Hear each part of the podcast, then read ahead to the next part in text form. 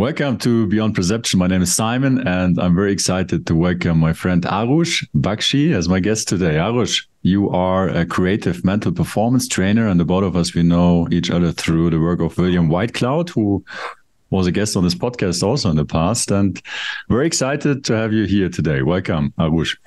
Thank you. Very excited to be here as well. Um, I love talking about this work, and I know you do as well. So I'm very excited to see what what comes out of it today. Yeah, so we have not really pre-agreed a theme or topic, but um, we just had a brief chat, and uh, I think something is evolving and emerging. And um, so the both of us, we know each other through um, uh, learning, applying the creative process or alchemy, and maybe that's that's something uh, we could start with for uh, those of our listeners who might not have a direct experience of that. Like, how, how would you, what is the creative process or alchemy about? How, how would you describe it? So, alchemy, I would describe it as, um, you know, if we look at what, what the perception is, it's turning lead into gold. And for me, that is a metaphor. You know, some people believe it to be reality, but for me, it's a metaphor of the dysfunctional side of you is the lead, the stuff that doesn't work, the stuff that's heavy, the stuff that isn't really useful or valuable. And then there's the gold, which is, I believe, is your true essence, your your greatness, your your natural ability, something that you're meant to have or meant to be in this world. And so alchemy is the process of how do you go from this dysfunctional mess of a human being to this pure genius human being? And the tools that come along with it, um, they they always take you through this process as well. So you always go with breaking down the lead first. It's like okay, you take your dysfunctional personality, you break it down, you melt it down, you um, make it usable, and then you turn it into liquid gold, and then you sort of solidify the liquid gold, and then you have the, the gold. So you start with your dysfunctional personality, break it all down, melt it on down, find your greatness from there and then solidify that. So for me alchemy is is that whole process. It's about going from basically creating or achieving you know a minimum level of what you're capable of and going into a place where you can really achieve some amazing great things. So for me that is alchemy and the creative process is a, is is the structural sort of mechanical side of the gold. It's like how do you solidify that gold? How do you bring what's inside to the outside tangible world? So that's how I would hmm. describe it. Yeah, it makes a lot of sense. And uh, for me, the the the one the the big game changer was realizing how, um, in hindsight, I had let my life really being driven by fear and what you refer to as a dysfunctional side of things, um, really compensating for who I thought I am. but then also like gaining or recognizing this perspective of you you said uh, my essence or like this this being beyond who I think I am uh, or I believe I am and um and starting to orientate myself by that and expressing like what I love to bring into being. And um, and that that's what the key point was for me. A big aha was creative processes for the sake of expressing and creating what you love. So it's not something to get you something else. It's it's the thing, no? Um, mm-hmm. uh, yeah. So I mean, yeah. because what you say is, you know, it just reminds me how uh, how everyone around me works at the moment right now. Because you know, with my friends, family, it's very easy to see that they're they're not doing what they want. They're doing what they want so that they can then have what they would love, and then they will be fulfilled. So they're always doing the intermediary things they believe or they're conditioned to believe that that need to exist before they can actually go for what they want. So a very typical example of of this is, um, you know, one of my friends. He loves building businesses absolutely loves it. And, you know, the, the mindset is such that you can't go for that directly. You know, there there's no way that you can just start a business. You can just, you know, hmm. raise funds. You can just go do your thing like that. no, it's it, the mindset over here at least is you got to go to university, you got to get a job, you got to mm. collect the money, uh, and then on your own you go out and you build the thing that you want to build later on. So it's always, you know, the, there's always this battle of how much am I making? Am I saving enough? Am I investing enough? And then once I have enough, then I will plan and start my dream projects some other time. You know, so I, I really resonate with what you said there you kind of described my life in the past. Yeah.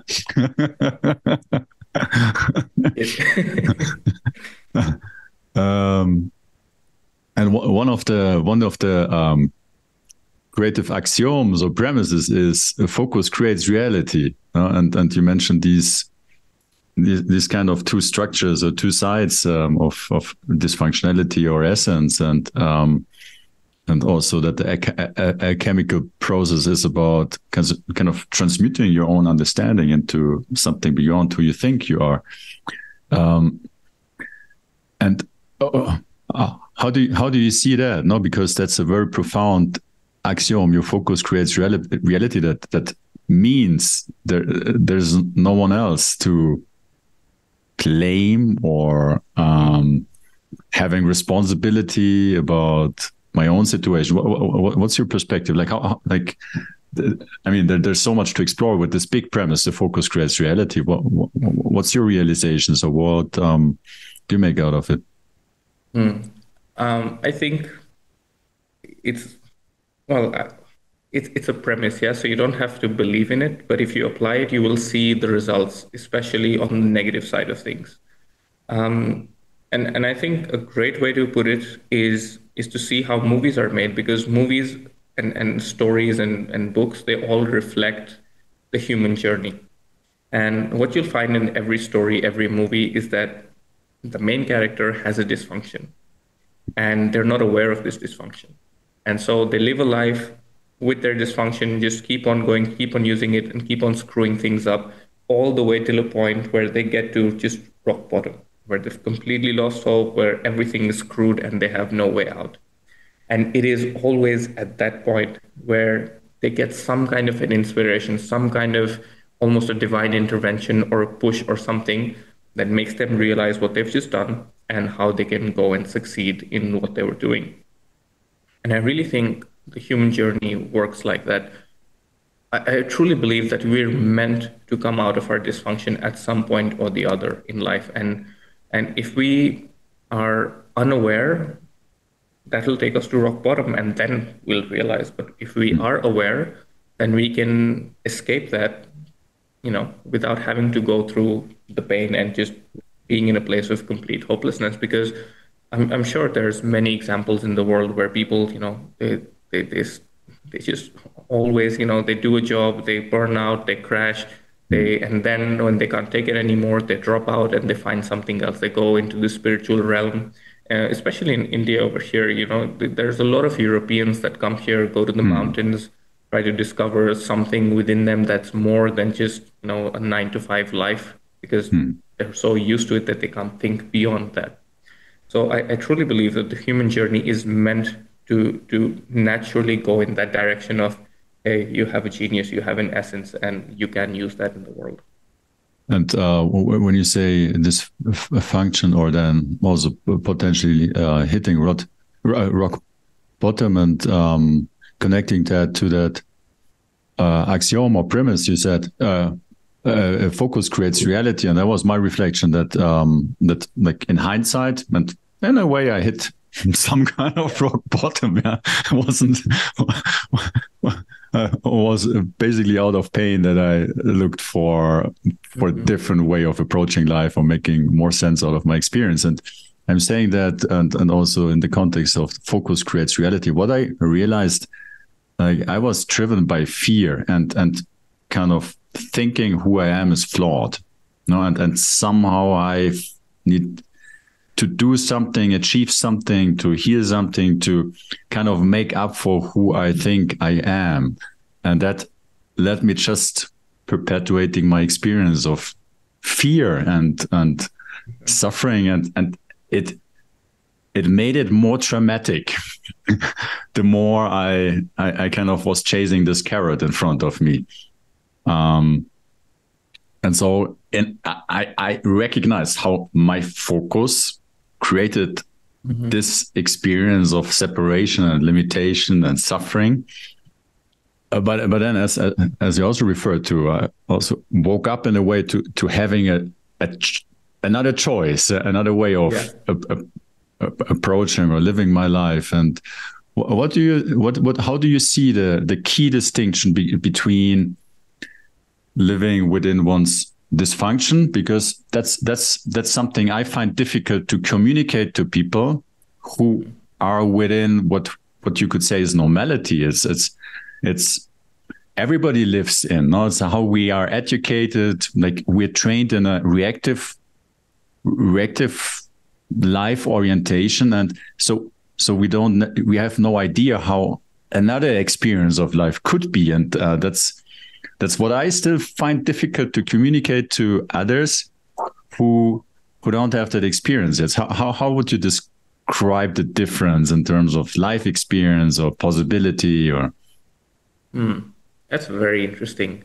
Um, so generally when i'm talking to someone who's never done this work before, but I have to explain it to them, it, it generally goes on with surface level questions. It's like, okay, um, why did you do this? You know, because for, for most people, when I ask them this question, it's like, oh yeah, because that's just who I am. It's like, I just do these things. Like, you know, it's like, I have a friend who, who's, um, who says always the wrong thing at the wrong time to the wrong people in all social social situations and it's just embarrassing and i'm like why do you do this and it's like i don't know it just comes out of me. I'm like okay what does it mean? It just comes out of you. Where does it come out of you know? Yeah. and and and and then we're like okay it, it comes out of here. It feels like it's coming out of my chest. Okay what's in your chest? You know why is it coming out of there? And then at some point they recognize, oh, it's a negative emotion. You know, it's like once I've captured that negative emotion, it's like, okay, where is that coming from? And then we go into their understanding of themselves, who they are, how they see the, the world, other people. And then it becomes very easy to, to show them that this is a very linear way of thinking. What if you just started thinking of something else and uh, or started thinking in another way. And and the best way I feel like I do that is connecting them to a different emotion. So imagine that you're having fun, that you're you know going out and experiencing something that you may have experienced in the past. What you know what is that emotion telling you what kind of thoughts are associated with that emotion what are you focused on you know what kind of things are you doing so that helps me you know explain this to someone in a very tangible way if they were willing to go that deep with me. But if they're not willing to go that deep with me, sometimes I just don't bother because what, what I realized is um, everyone has their own time of of experiencing that within themselves. And if they're not seeking it, if they, they haven't had a thought in their mind about it, um, then they're not going to be very receptive. Um, there's there's this movie Wolf of Wall Street. You know uh, the, the the whole famous thing of sell me this pen, and everyone does it wrong. And and the whole idea is if you listen to the guy, uh, the actual guy doing it, um, the first thing he says, you got to ask if the other person is in the market to purchase a pen. If they're not, then they're a complete waste of time. You know because they're not in the market for it. So what I find is if someone is not receptive to understanding themselves, to to knowing more about how the mind works, then it's just not their time. Then I just don't bother explaining because I've had so much better luck and results with people who even have the slightest curiosity about it. You know, even then we can have a great understanding, a great conversation, and a great discussion. So overall, I would say I don't bother with people who who who are, who are not willing to, hmm. you know, see or ask questions or even feel a bit of curiosity about why they're doing what they're doing. Hmm.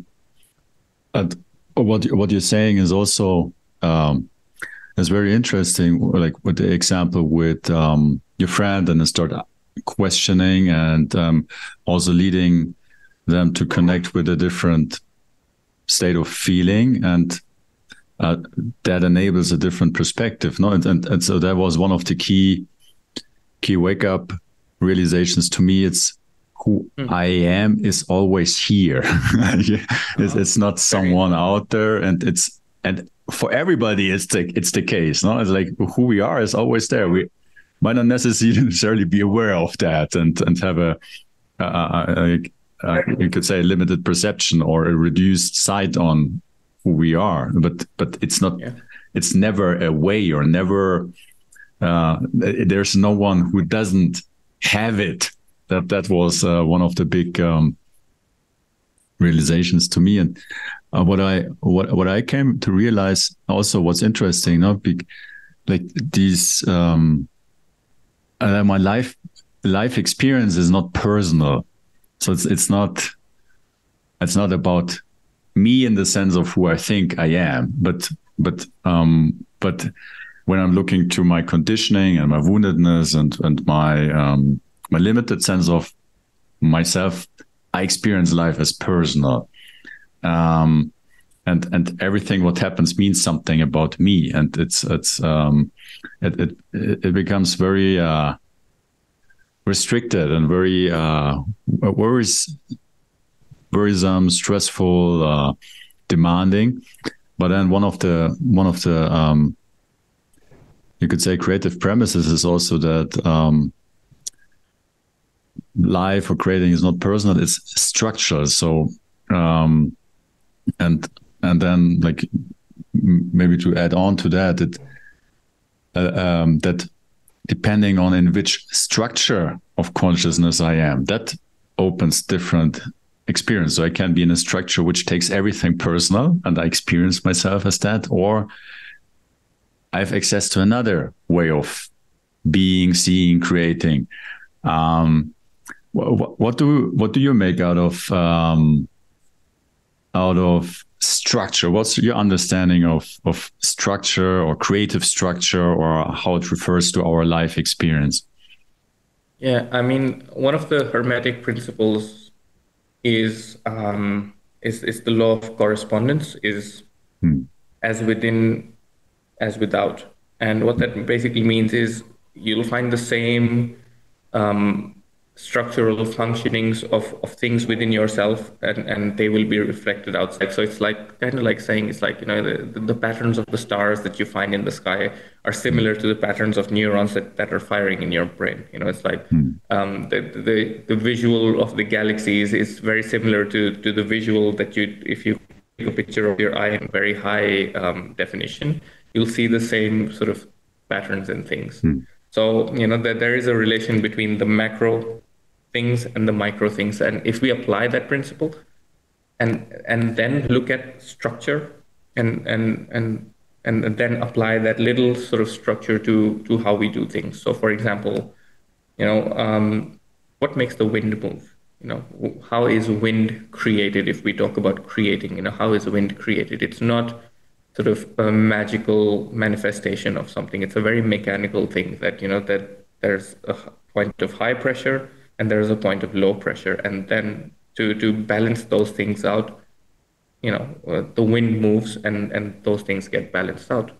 So the structure over there is you know is it's created by point two different points that are at um, two points that are related to each other that are at different positions as compared to each other. So there's a need to to achieve equilibrium. Um, another example is um, water pressure, you know, waterfalls. It's it's uh, the reason why uh, water flows from top to bottom is because there's a there's a elevation difference that you know that that um, that forces the water to fall down. You know, so if if there was no difference, the water wouldn't move.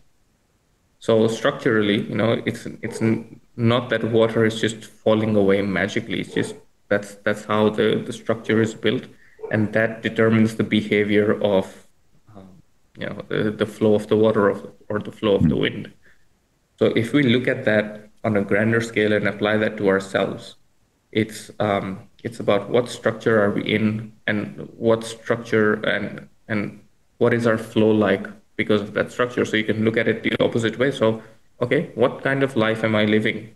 And if it's a dysfunctional, crazy, chaotic, dramatic life, then there's a structure in place that is leading to that. And similarly, if I am living a great life, there's a structure in place that is causing that flow. So if you can identify structures, how they work, how, how different points interact with each other, and you can establish that for yourself, you can pretty much decide the outcomes that you will experience in life, you know, compared to um, the bad ones that you're already experiencing. So that's my perspective on that. Mm.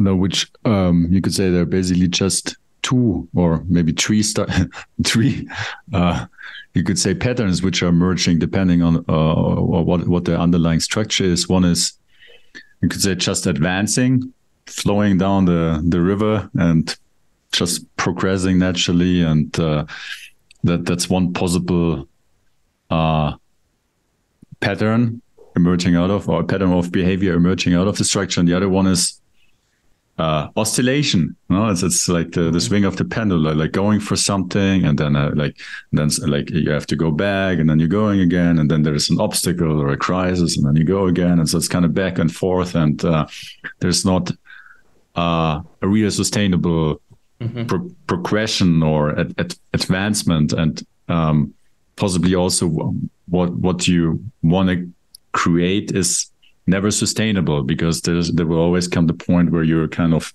swinging back and your um uh, creation or gets destroyed or taken away or um, something happens.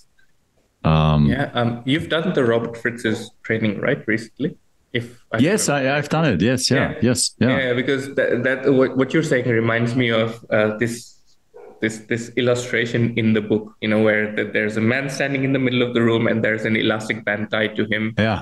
Um, you know from one end and then the opposite end. So yeah. if he tries to move in one direction gets pulled back in the middle. Yes. so tries to go back gets pulled down in the middle. And yeah. you know sim- similarly i th- feel like that, that is such a good illustration to to to describe what you're talking about because it's absolutely true. It's like you know um, so the oscillation is where we have one elastic band tied to the back wall and I'm trying to move forward. You know, I'm trying to achieve something, I'm trying to bulldoze through something, and then eventually I get tired and I just get pulled all the way back. Yeah. The stuck one is I'm tied from both ends, and just no matter where I move, I always end up in the same place. So you know that that really reminds me of uh, that that specific illustration in the book. How's how's your experience with this this whole thing once you've done the training and everything? About structures and yeah. and how we. I mean, I, I, had some really profound realizations myself. Um, so, um, so the the way uh, Robert Fritz explains it is um, basically everybody has. I, I, mean, has something things you love you want to create. No, it might be a relationship. It might be a, like a great job. It, whatever it is. No, like each one of us has a heart. So we have things we want but then at the same time, we, and, and you mentioned before, dysfunctionality, we have beliefs about ourselves, which are mostly not pleasant in that sense. like uh, concepts, no, like ideas about how things are, but concepts they are not how things are, but just how we think they are. So they're not they're not reflecting reality, but um, uh, but the creative process is only happening in create in, in, in, in reality. Like you mentioned, a couple of examples of uh, of, of physical laws, how, how things move in, in, in reality and uh, a concept. Like how, how I see it is an abstraction. It's an assumption about how reality is, but not how it really is. And we have it because we don't know how it is or be, because we are afraid of how it is or whatever. And so that's that. So how he explains it, we might have concepts, limiting limiting beliefs, ideas about ourselves, which um, which can be part of our structure. So as as you mentioned before, we are in that little example, we are the being in the middle, and there's on on one side things we we love, we want to create, which are important to us. No, we want want to express them, and and we might have concepts uh, about like I'm, like I'm a loser, I, I'm I'm not good enough, I I'm imperfect, I I'm wrong, whatever that is. And so if if that's part of one's structure, like um and as you mentioned before, he used the example of rubber bands between a rubber band between where you are and what you want, and a rubber band between where you are and what you believe about yourself. And the rubber band uh, represents this this principle of tension seeks resolution. And you mentioned it before, like uh, like if there's an imbalance between where you are and and and another point or where you want that want that creates tension and sets up a attention seeking resolution system. No, that's there's a natural tendency to resolve to equilibrium if there's a discrepancy, and and that's exactly what this rubber band reflects. So there's a a tension between where you are and what you want. So you start resolving the tension towards what you want, and the closer you get to have it, or you might even have it, you're resolving this tension. But on the other hand, the, this rubber band tied to your beliefs is getting stretched and stretched and so at some point like you might have like some some muscular strength for some time to keep it anyway but at some point your muscles fatigue no? It's it's you, cannot beat the structure. And so at some point this tension starts resol- resolving for what you for what you believe. And so what you want fades like you lose it. And so and, and so you are in, within a structure where you where, where you cannot have an equilibrium and you're kind of like oscillating back and forth between what you want and then like like your concepts and and then like when you're close to your concept the tension here is big again. So you there comes the motivation again to do stuff towards what you want. And so so back and forth. You're in a structure which where you can't have an equilibrium. And so you're oscillating. And uh, that's how he describes it. And i can give an example of how that played out in my own life because, yeah, please because do. i think that's very that's very insightful. At least it was for me. So i have this opinion. I'm uh, I, am nothing. Like I'm totally wrong. I'm i'm like dirt. Like like a really bad opinion about myself, which I didn't know um, consciously, um, and so it, was something which I didn't want anyone to know. You know, it, it was an unwanted belief. You know, like I'm like I'm screwed. Like I'm I'm a total fuck up. You know that that's, and so the way I uh, conceptually, you know, like how I like and you mentioned dysfunction dysfunction uh, dysfunction before so that that was what i believed about myself unconsciously which was wasn't a good thing. And, and so that was terrifying. Nobody should know like wh- who i am or what i thought about myself. So what i started to doing uh, to do to compensate for that and that's that's a pattern which goes to decades of my life it's to uh, to create uh, perfect identities. To to present something which looks perfect on the outside uh, to make up for like so that nobody can discover or uncover what I really am like so my thinking and so I I started I started bodybuilding not to get some muscles mm-hmm. and to look good and and here's the thing. So I, in a way, I achieved it. Like um, I, I, I look good, you could say. But then I had accidents and I had back pain, and and so you could see like I had what I wanted in a way, but it was not sustainable, and and so it kind of brought me back to what I believed about myself that I'm a fuck up, that I'm that I'm wrong, that, and so like I, I couldn't do exercise anymore. I lost my my my my muscles and I, I felt like a loser again you know? and so that that's one example where I, I did a banking career to because I thought when I'm successful and then have something to show then I then I'm then I uh, will arrive but ended up being very unfulfilling and frustrating and um, hating myself for for selling myself, no, and I felt like a loser again. Yeah, even though, uh, and so a couple of experiences um, where I I created things, no, like to to have a very beautiful perception of how I look and how successful I am, and to impress others. But then I destroyed it. Yeah and i lost it again. And, and and then i had to find something else to create another persona because no this is this is this didn't work. So it was 20 uh, two decades probably like from one experience to the other um where where i could see that playing out. And until i recognized um more about this pattern of behavior and how and i think that's also what we said before we started talking. That's one of your expertises. So i, I love uh, exploring that before uh, a bit further because I, started recognizing that there's a pattern to these things. It's not mm-hmm. random or coming out of the blue. And and there's even concrete steps i do every time before i create a disaster be, before i have an accident yeah? Um, it, it's not random in that sense, and uh, mm-hmm. it's a very uh, mechanical kind of uh, process. I'm going through step by step until I'm I'm experiencing my failure.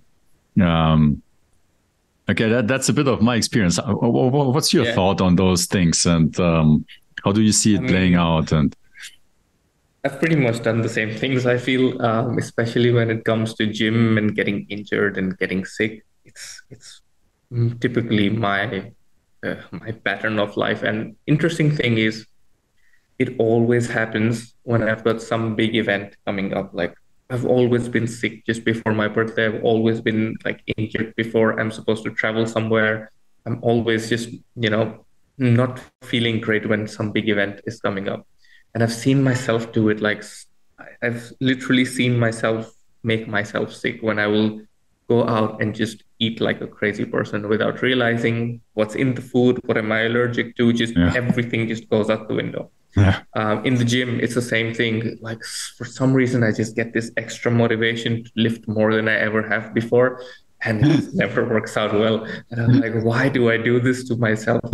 And it's it, as you said, it's like a pattern. It always happens before this this one thing that I, it's really important to me and I'm supposed to do and I'm always never fully present for that thing then you know it's like it's always a yeah. struggle to go and complete this thing that i really want so yeah it's definitely a pattern and um, you know it exists for a reason is is what i would say it exists for a reason and if if you like let's explore this a little bit because i think mm-hmm. this is really interesting yeah. and you um you're quite an expert in this. So there's there's really a, a structure to creating failure.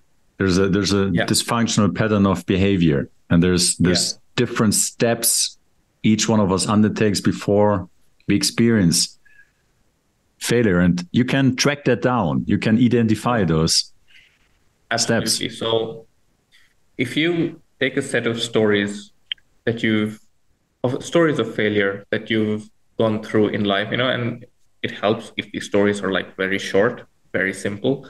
For example, you know, I went out, I wanted to buy an ice cream, I didn't get the ice cream, I came back home and nothing happened. That's a failure story. And if you can get four of those simple stories, you can really see a step by step pattern emerge of how you took yourself from the beginning till the end, all the way to failure, all, all every single time in the same pattern of step steps, in the same number of steps, and what you'll find is that every step exists exactly where it needs to exist to to get to the, result of failure. So no steps interchange. You know, five, fifth step won't happen at the beginning or at the end. It will always remain step number five, and it will always be the same thing.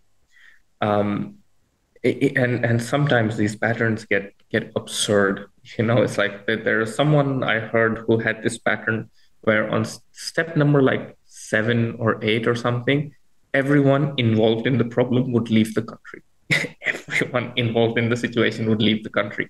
So if this person went out to buy an ice cream, the shopkeeper would have been closed and would have left the country, you know, for on vacation or something. So it always happens in the same way. And and similarly with with my health stuff, mm-hmm. it always, for example, it always comes before a big event, you know, nowhere else, never anywhere else, just always before a big event. You know, I get sick or I get injured, something happens before some, I have to do something really important.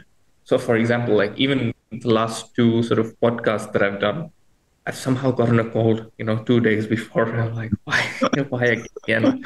So you know, luckily I've, I've, managed that for this this one. But every single time, you know, where I'm supposed yeah. to be visible, just you know, gets in the way if I'm not careful. And you said that each step is designed to. I think that's what you said. Maybe I misunderstood it, but each step is designed to to to to do something, or it has a has a function or a reason. Why why would we? if I may ask that, why would we cr- like create our fader? Like, like why? What, what, what's the sense in that? I mean, um, our pattern, you know, is developed when we are kids, and as kids, the priority is safety, is recognition, is acknowledgement, is a, a sense of nurturing. So as a kid, I want to make sure that my mom knows when I'm hungry. I, I, I want to make sure that my dad sees me when I'm expressing my heart. And if, if they don't, which eventually happens with everyone, because you know everyone's parents are human. Every time I don't get the, the validation or the love that I'm seeking, then I got to do something about it.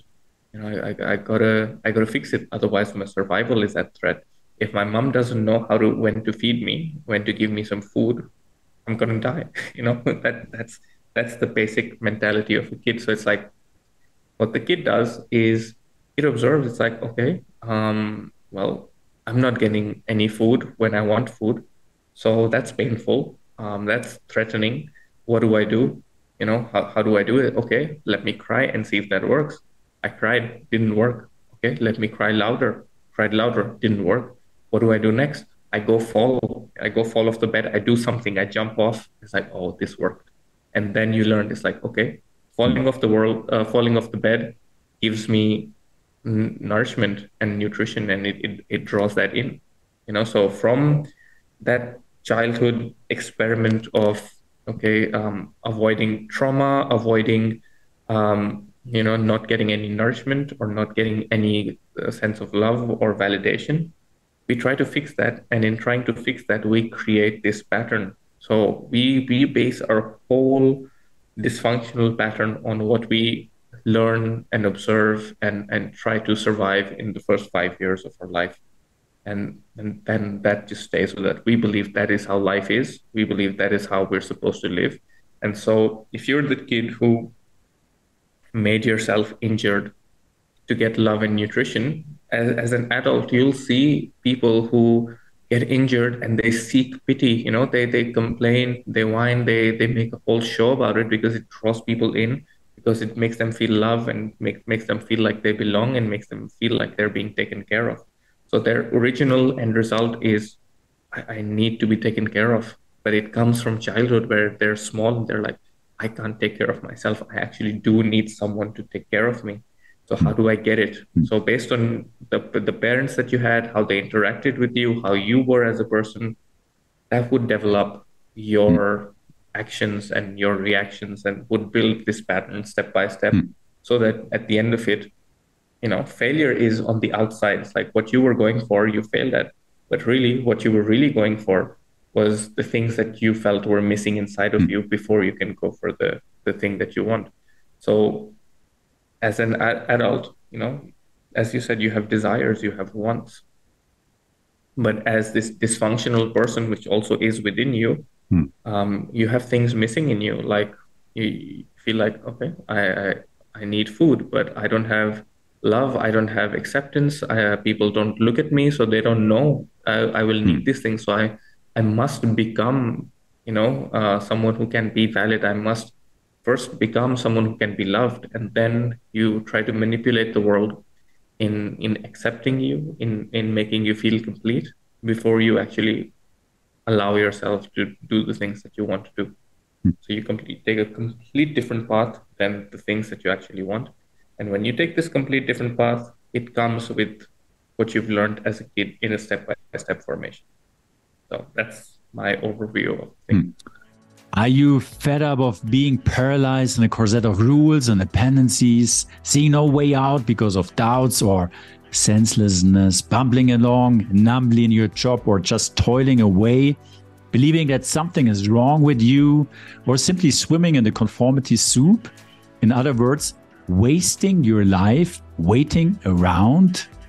If that's the case, you came to the right place. The Art of Creating workshop is all about waking up from your trance and revealing without doubt the incredibly creative spirit lying within you, reconnecting with your unique intuition and giving you powerful creative tools that empower you to create your life, regardless of the circumstances, the way you love it. Big words, yes, but not even close to the reality and possibility of you. So sign up here now, let yourself be creatively blown away and wake up to the wonder of you.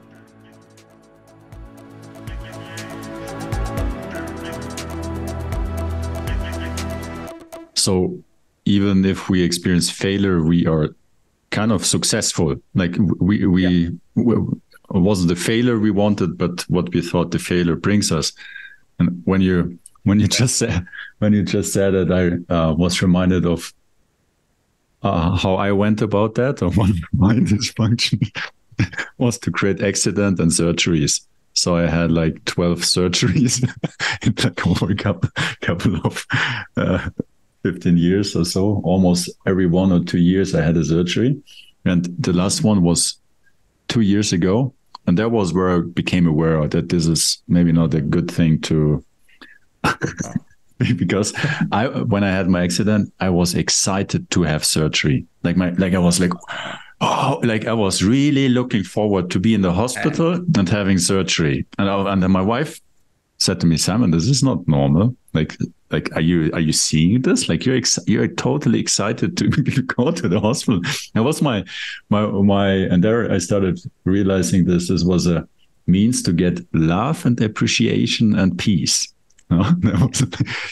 And and then also by by kind of being screwed i could i could afterwards i could prove how tough i am in rebuilding myself. Mm. and and and to get appreciation and recognition for like look like my arm is like but i can i can train with one arm.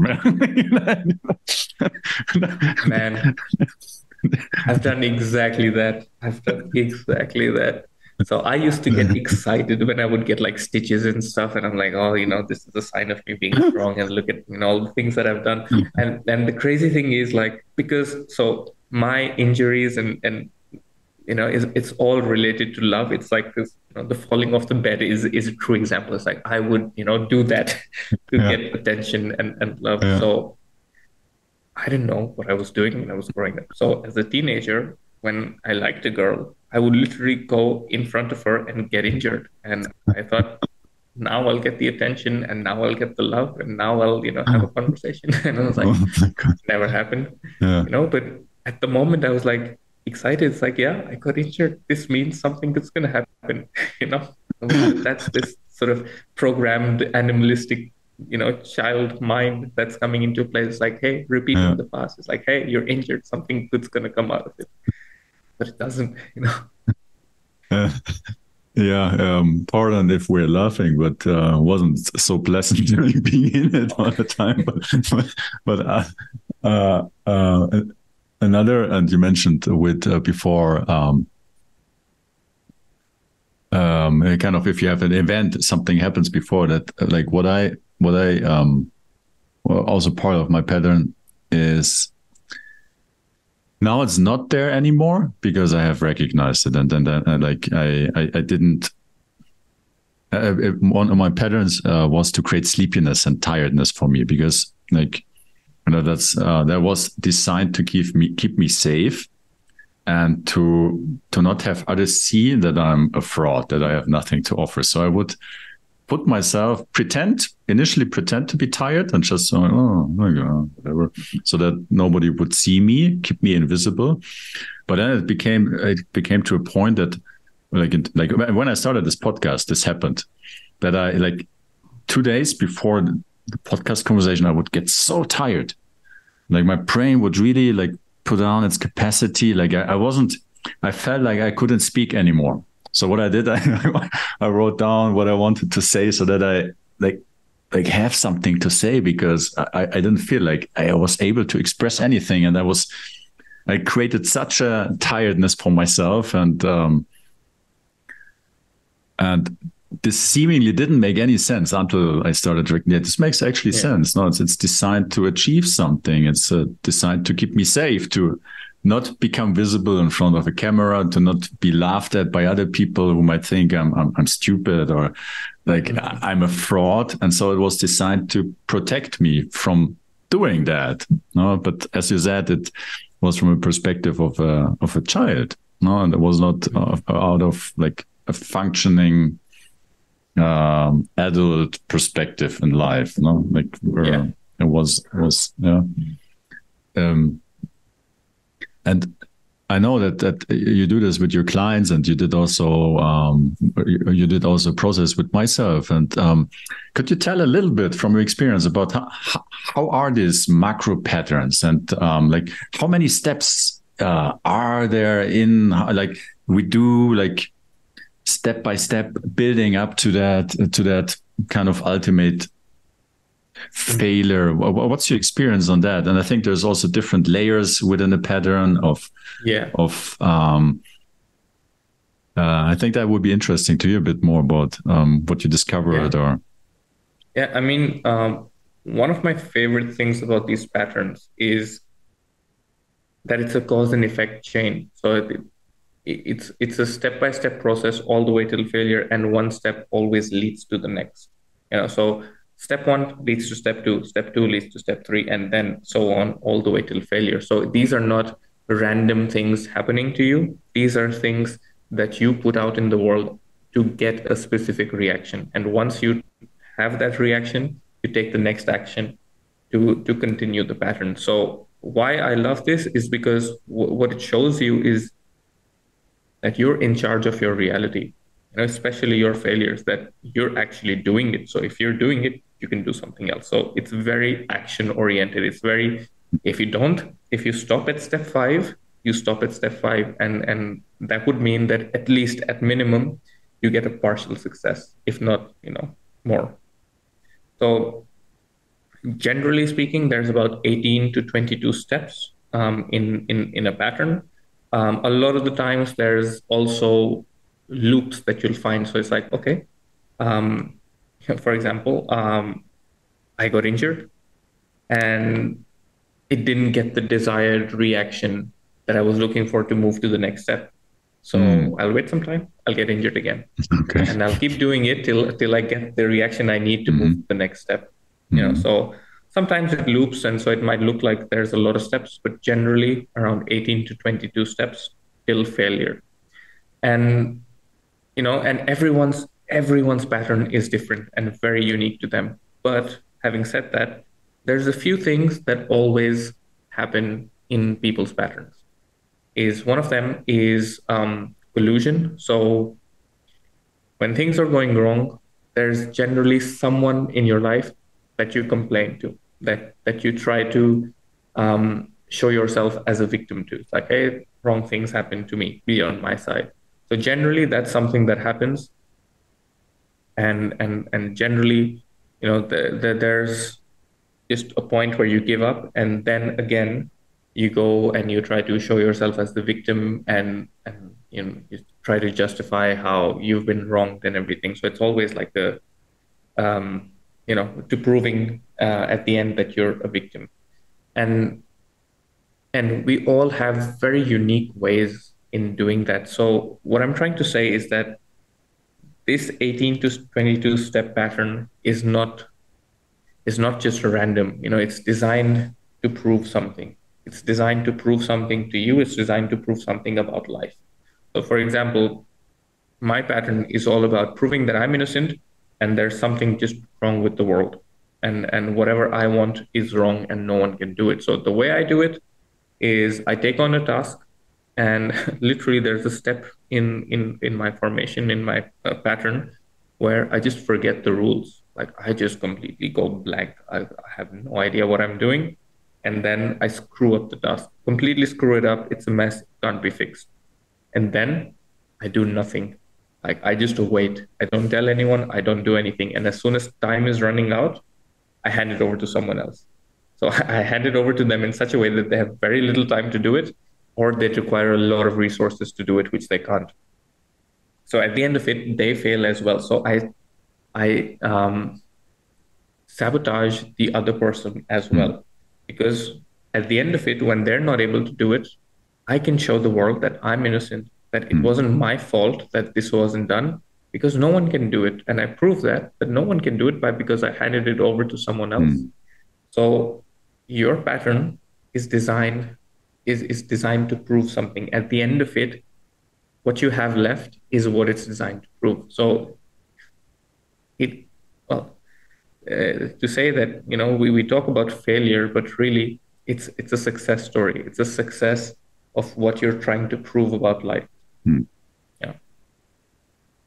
So that's that's generally how the action steps work, and and and there's four layers to it. So the first layer is the action steps, and if you do want to get into the action steps, the best way to do that is imagine yourself in a black and white movie and and the only way you can see what's happening is through action so if you observe just action just what action you took in your failures it will show you your dysfunction.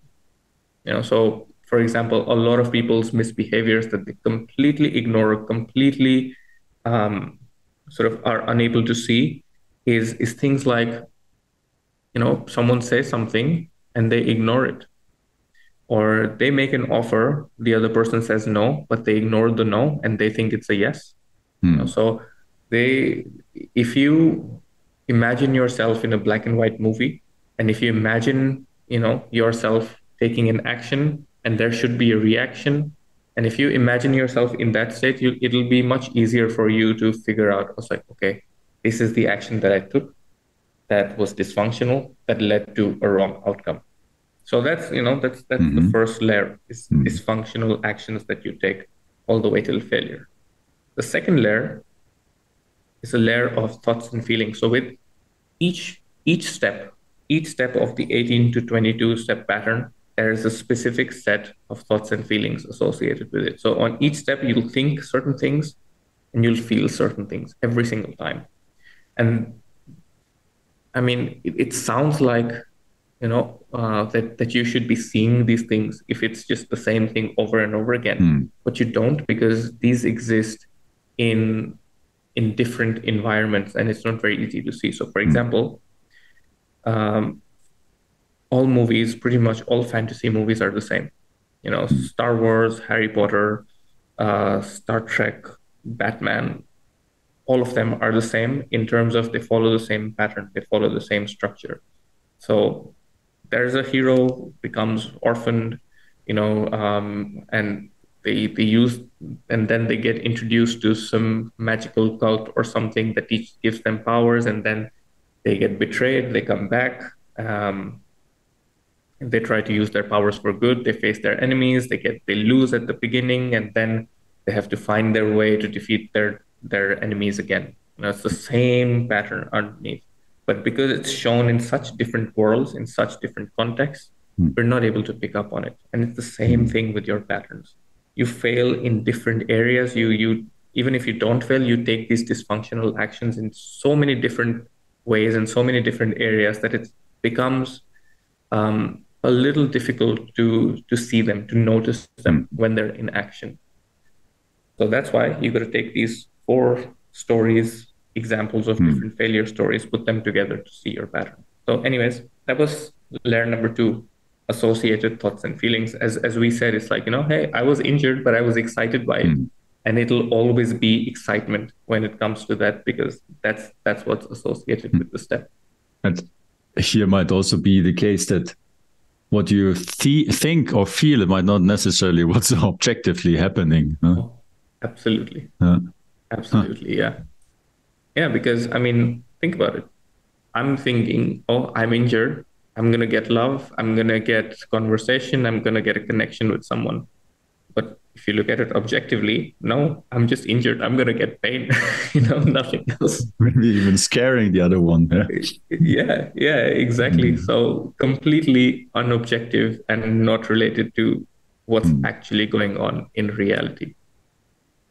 So uh, uh, just reminded. So my last accident I created after my wife had booked a holiday for us like to go one week off into the mountains no possibility to to work or anything just like a beautiful time together. And 45 minutes later i rupture my meniscus. And, off i go into, into the, surgery in the hospital.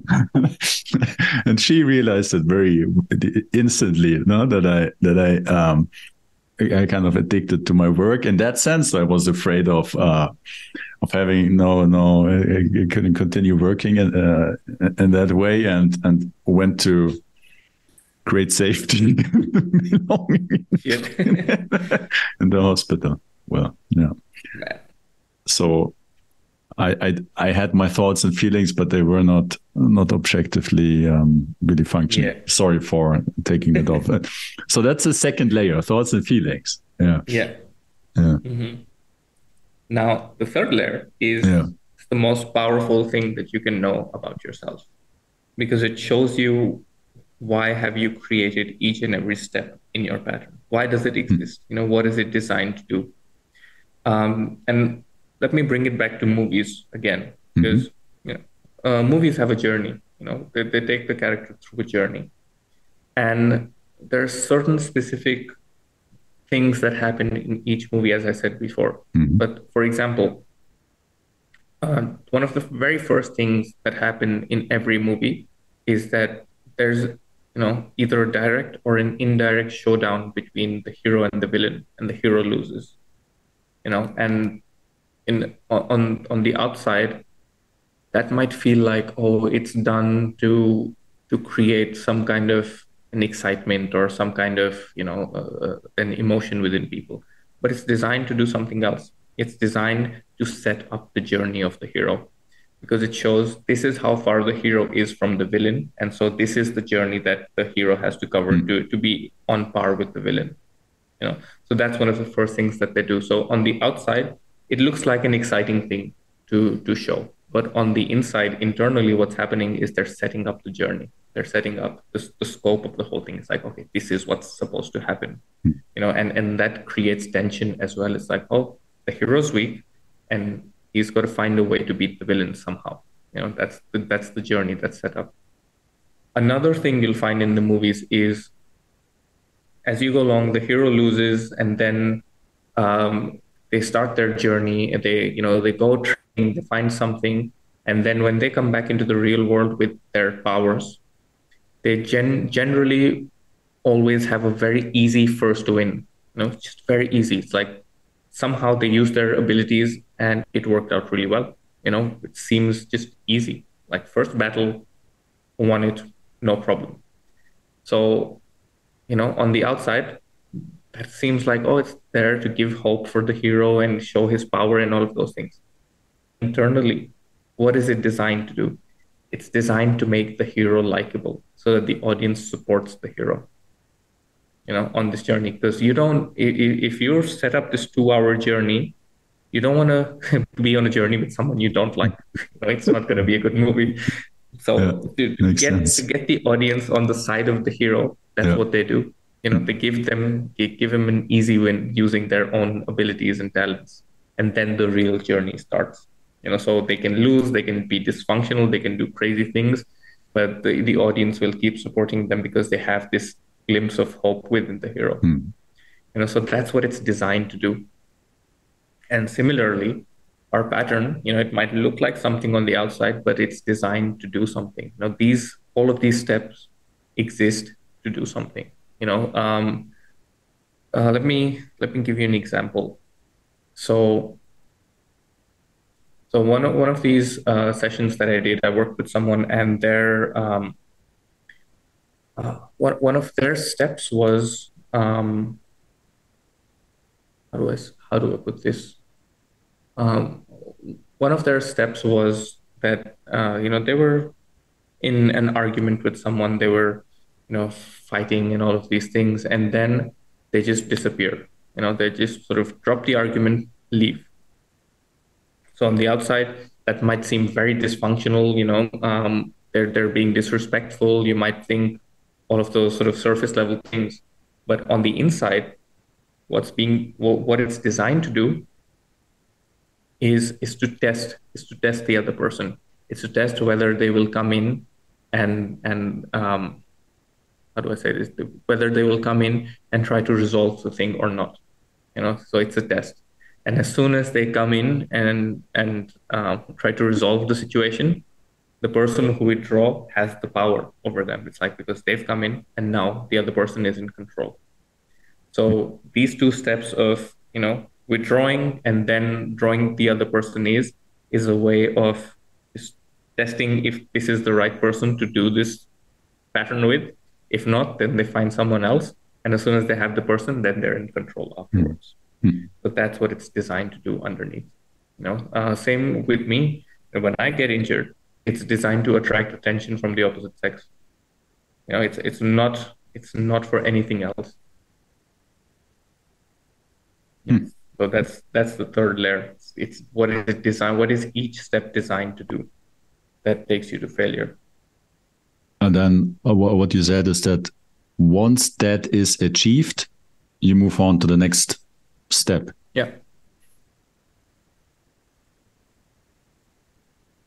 Yeah, it, uh, I mean, I, what I see in my mind is um, this this tension-seeking resolution, like kind of mm-hmm. moving from yeah. step to step to step to step, and um,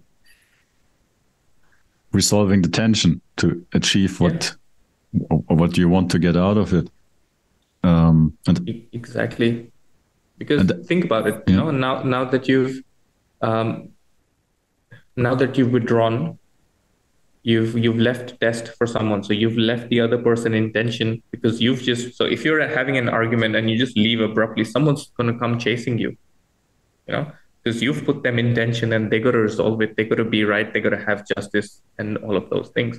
So once they're there, you get the power and now you're in control. And with control comes another tension of, you know, what do I do next? Hmm. You know, now I'm in charge. So and mm-hmm. keeps on pushing you to the next thing. Hmm.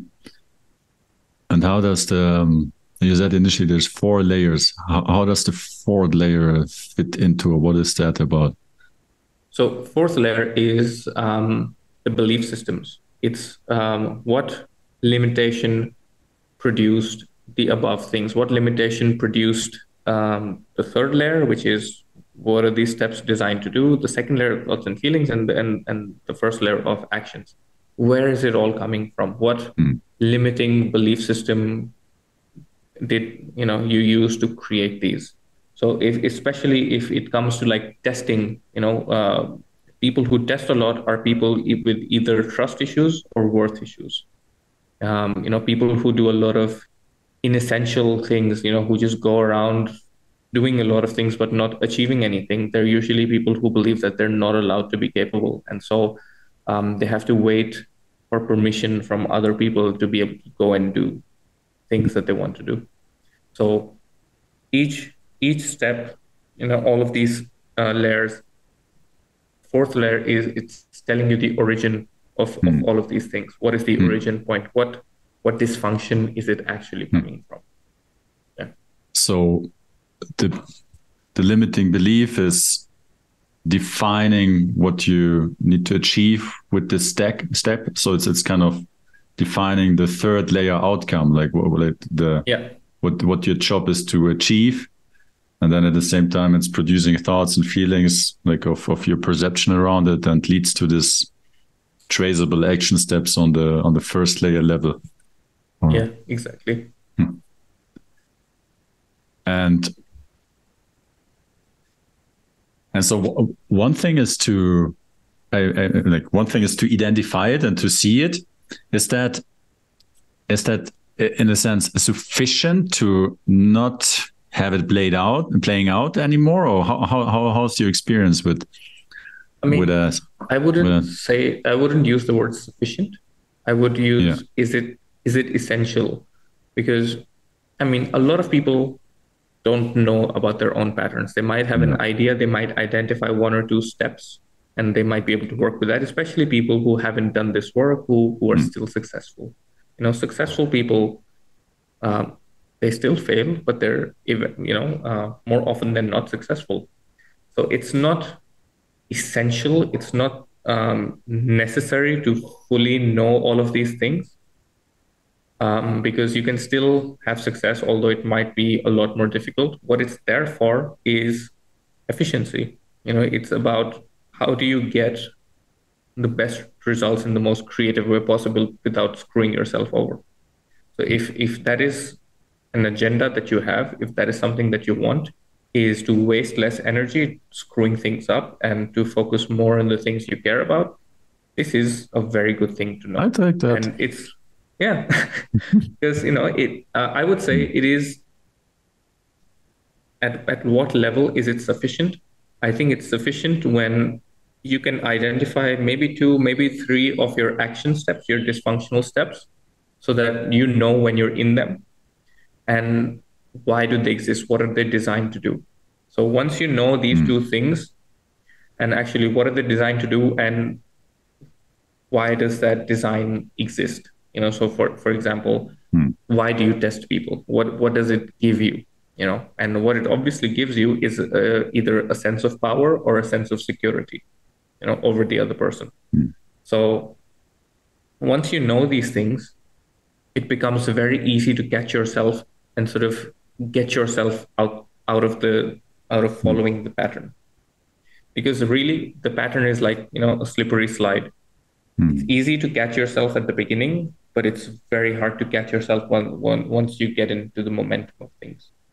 So once you know two or three of your steps that that you can really identify easily casually hmm. and you know that why that there's a reason behind not doing them other than avoiding failure that there you know the understanding that you don't really need to test people that you don't really need control that you don't really need hmm. power over people.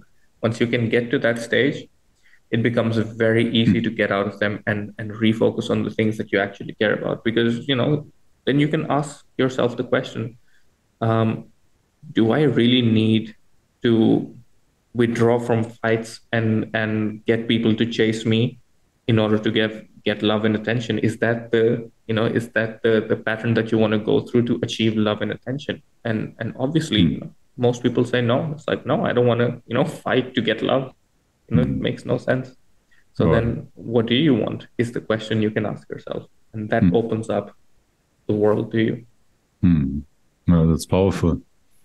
Um, and uh, just uh, just out of curiosity, so kind of identifying and working out one's complete pattern. So I uh, like what I understand from what you're saying is it's not necessary or it's it's not uh, uh, like um, the requirement to really have some uh, kind of a shift or a reorientation, but but a matter of uh, interest. Like, what's what's the what's the work or how much work is it or like to to work like a pattern out with with all the steps with is it necessary to to kind of dig out all the different layers and to really get like or what like you said before it's not necessary but well, what does it take to to work one's pattern out in that in that profundity it takes a lot. Um, first of all, it requires immense patience and skill to be able to see through someone's bullshit, to be honest. Because when you do a pattern with someone, the first thing they tell you is their thoughts and feelings. So if you're telling me that, oh, I feel excited and I'm feeling good about it, and you know, I don't really care about getting sick or getting hurt, you have to be able to see through it and see what is it that they're actually doing. So you need a bit of skill to observe through people, and also, um, so uh, for context, when I did this training, it was supposed to be four days long, but we couldn't finish it, and we were just working with one person at a time. Yeah, so I was working with one person, and it took us four days um, to to be able to achieve their pattern, and even that wasn't enough for everyone. So we had to add an extra day of training to get it And even then, it wasn't accurate because what it required was you get four stories and then you basically act like a detective. Yeah. You get their pattern, you find their dysfunction. And and the thing is, you cannot believe what the other person is telling you at, at face value. So what you also need is an investigation with the people who were there in in in that in that mm. story.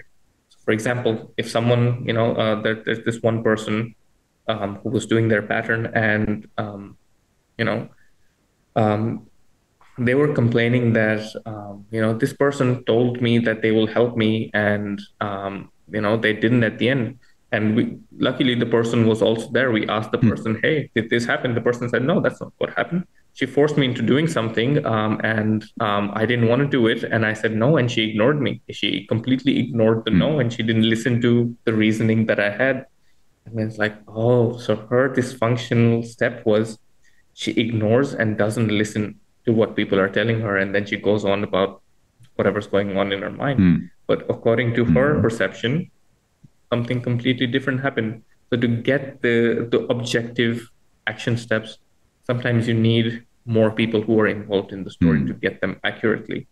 Mm. So it took us about five days to do it with one person, and mm. then it would also require investigation with other people involved in each of those four stories.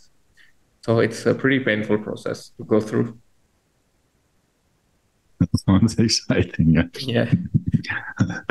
uh, uh, Maybe also out of out of interest. So initially we talked about um, you could say two different structures. Um, one egoically or dysfunctionally or out of a limited understanding of self, um, like leading to oscillation back and forth, or um, and the other one advancing a flowing structure, well, like our genius soul, higher self, or um, that that part of us which is not restricted to what we what we think. Um, so and, and, now how I see it, we, we explored the the the approach of our ego to go about things, which is um, which possibly creates um, uh, problems and conflicts. So uh, and it, it, seems very mechanical. So it's it's um, like you can extrapolate it. You you can predict the future if if um, if you're like um, creating from this point of view. But then on the other side, um, is there a creative pattern? Like like if if you're advancing, are there also patterns? Um, well, what's your perspective on that, or is it uh, completely? Yeah.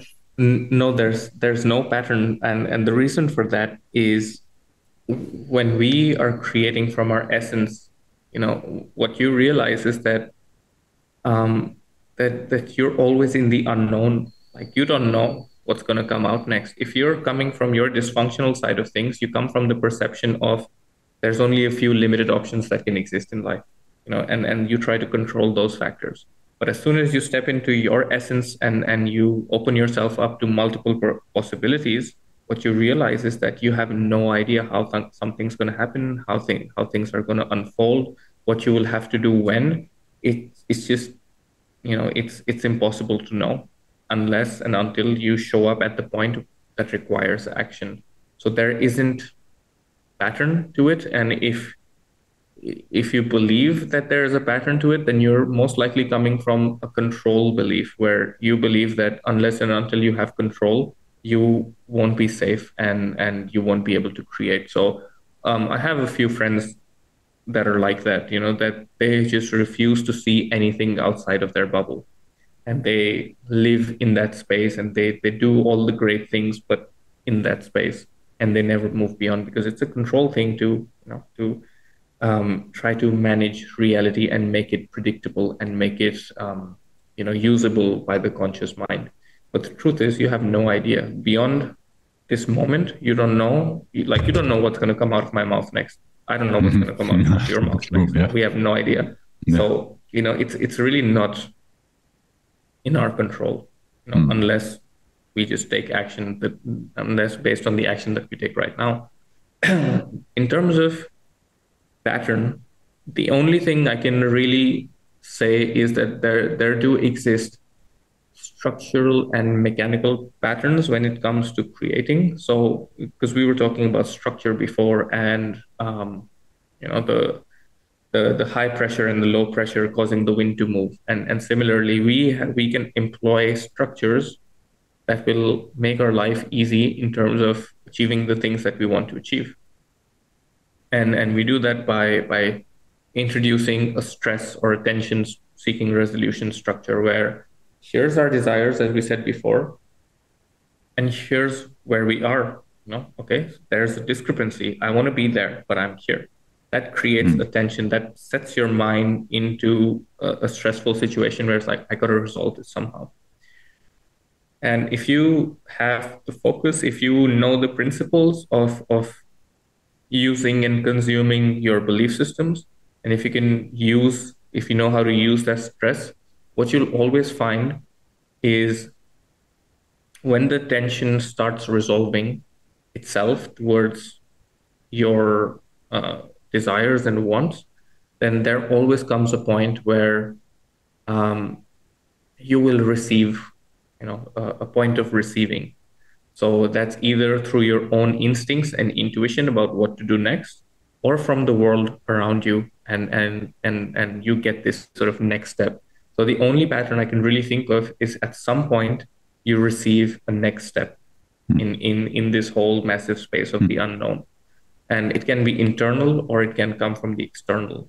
So for example um, uh, i was looking for a house in in spain when i was there last year. And i was living in a place temporarily for about a month. And two weeks in, they tell me they've double booked me by mistake and I would have to leave in a week. So instead of two weeks to find a place, I had one week to find a place. And now that means stress, you know, and, and like, okay. So in, instantly, if you let the dysfunctional side of you control you, you go, I don't want to be homeless.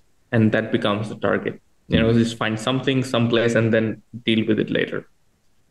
But because I know this work and I know how to employ structures, the first thing I did was, okay, what do I want? What do I care about? What would I love to have? My thing was a sea facing apartment somewhere.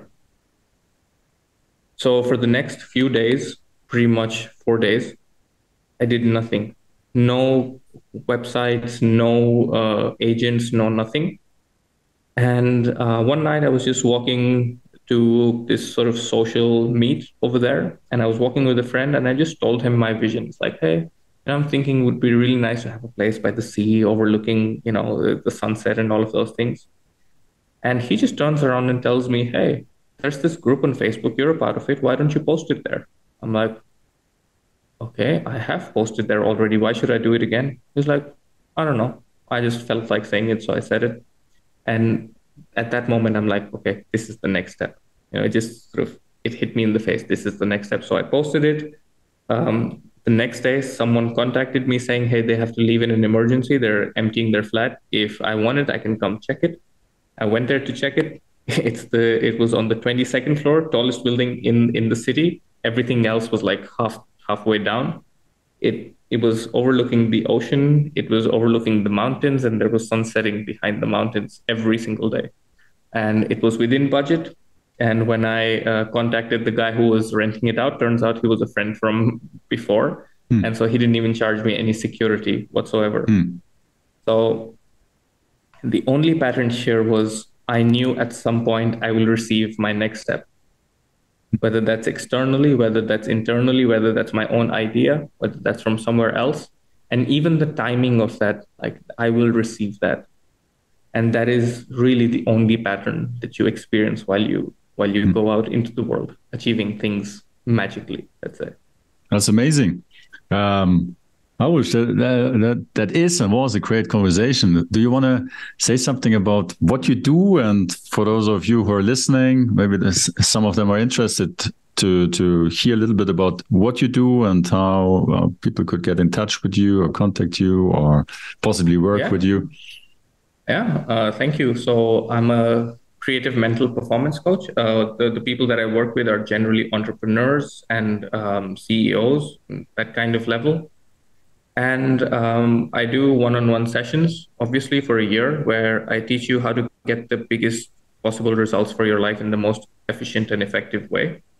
Um, I'm in India right now and I'm launching uh, my own set of courses over here. The first one is about the conflict deconstruction, which you know what it is.